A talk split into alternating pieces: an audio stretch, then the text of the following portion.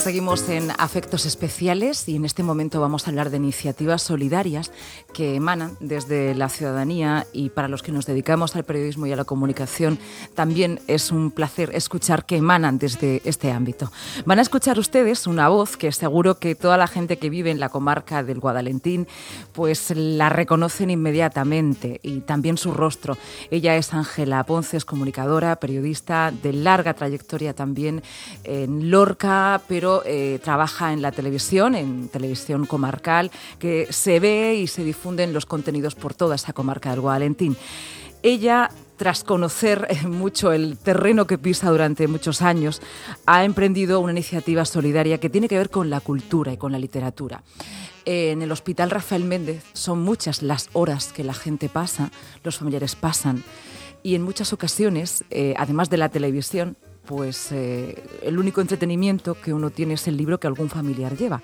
Y ella pensó un día, ¿y por qué no hay una biblioteca?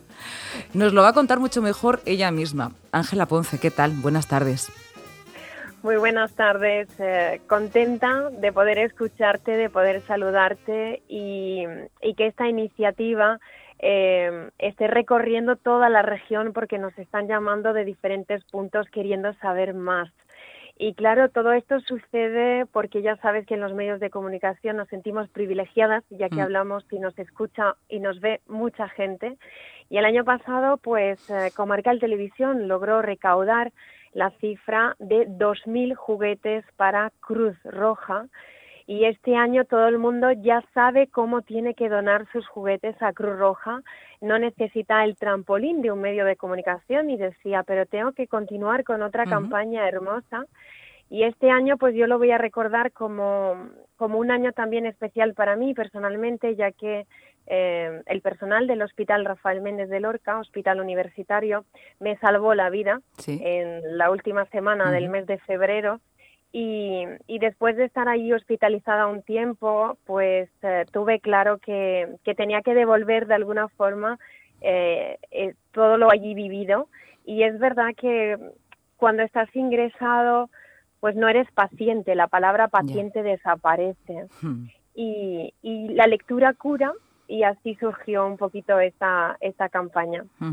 Es una cuestión que fuiste descubriendo cuando eh, bueno, pues tuviste que pasar por ese momento difícil de, de, tu vida personal y no solamente por ti, supongo que también por los familiares, ¿no? Cuando hemos estado con familiares hospitalizados, no solamente el paciente, que además me, me, gusta muchísimo como has focalizado, ¿no? No somos pacientes, sino quizá nos volvemos impacientes, ¿no?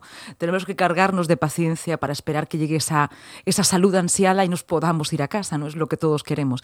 Pero máxime los familiares que se convierten en cuidadores todo el día, todas las horas, el, reloj de alguna manera ya se divide en tramos, mañana, tarde y noche, se acaban las horas.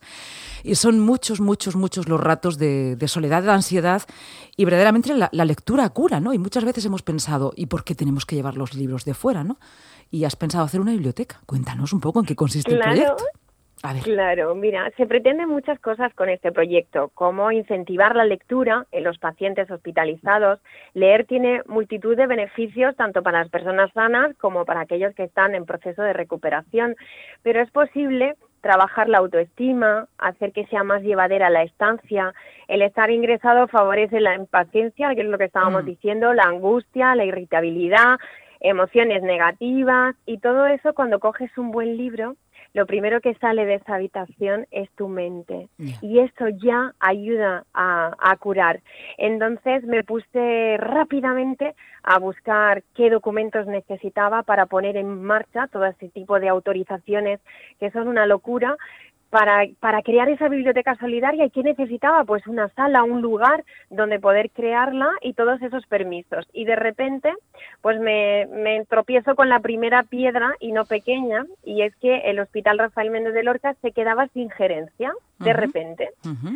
Y claro, yo me quedaba con mi proyecto en la mano sin saber si, si podía avanzar o no ya nos presentan al, nuevo gerente del Hospital Rafael Méndez de Lorca y en cuanto le contamos el proyecto con toda la documentación en mano, nos abre los brazos y dice, adelante. Y ahí ya el corazón empezó a palpitar, eh, que, digo, necesito de nuevo atención médica.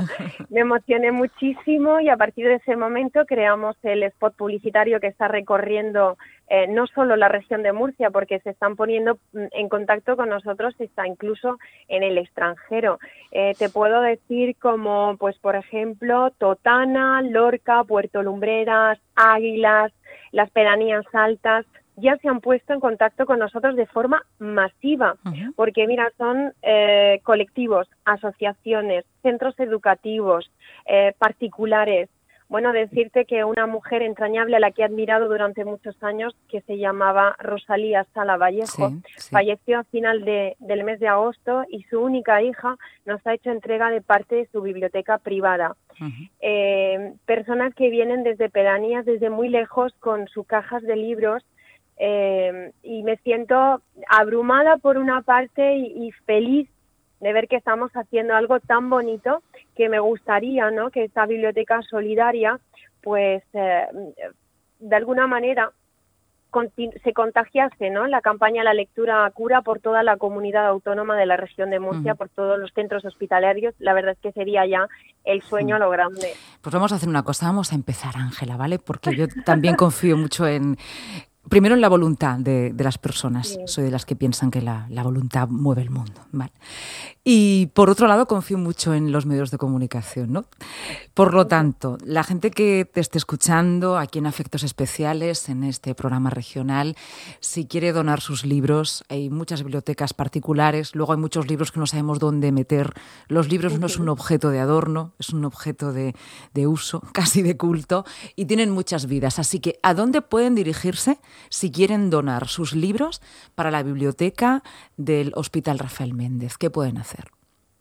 De acuerdo, pues eh, si es un colectivo, una asociación, un centro educativo, pueden hacer su propia campaña a través de los medios de comunicación, de los grupos de WhatsApp y hacen su punto de encuentro donde recogen sus libros y los pueden llevar bien una vez que los tienen todos, al Centro Comercial Parque Almenara o Comarcal Televisión. Son los dos puntos oficiales de recogida. porque luego nosotros tenemos que seleccionar todos estos libros y ponerlos en esas estanterías que se están haciendo ya, porque en la primera semana de enero será la inauguración de esa biblioteca solidaria La Lectura Cura. Muy bien. Bueno, pues eh, lo repetiremos para nuestros oyentes en toda la región de Murcia. Espero que recaudéis muchos, muchos, muchos libros y, bueno, cuando la gente tenga que estar en el hospital, pues pueda también disfrutar del placer de la lectura, que sin duda alguna cura. Ángela, muchísimas gracias, compañera, por estar aquí. Muchísimas gracias a ti también y a toda tu audiencia y a toda esa gente que siente en su corazón que han vivido experiencias hermosas con, los libros y quieren compartirlas con personas que ya sabemos que es estar en un hospital, imaginaros también en Navidad. Y decir también que es para todas las edades, que recogemos libros para todo el mundo. Muy bien, pues ya lo saben, lo tienen que donar o al centro comercial que es el punto de recogida o Marcal TV. Muchas gracias, que tengas una buena jornada trabajando y que nos escuchemos muchas veces. Un abrazo, adiós. Pues sí, igualmente, adiós.